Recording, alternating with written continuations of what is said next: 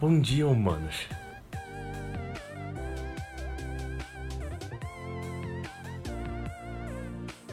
E aí, como vocês estão? Tudo bem? Espero que sim.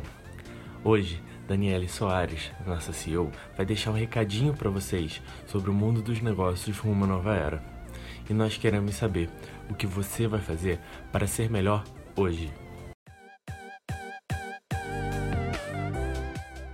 Diante dos problemas econômicos, não basta ter que vencer o enorme desafio de fazer com que as empresas sobrevivam.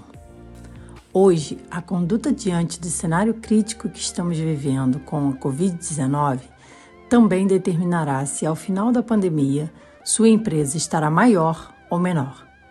E isto não é apenas sobre ter financeiro para suportar a paralisação do mercado é sobre cultura e liderança dentro das organizações. Precisamos cada vez mais dos pilares culturais definidos e enraizados em nossas rotinas.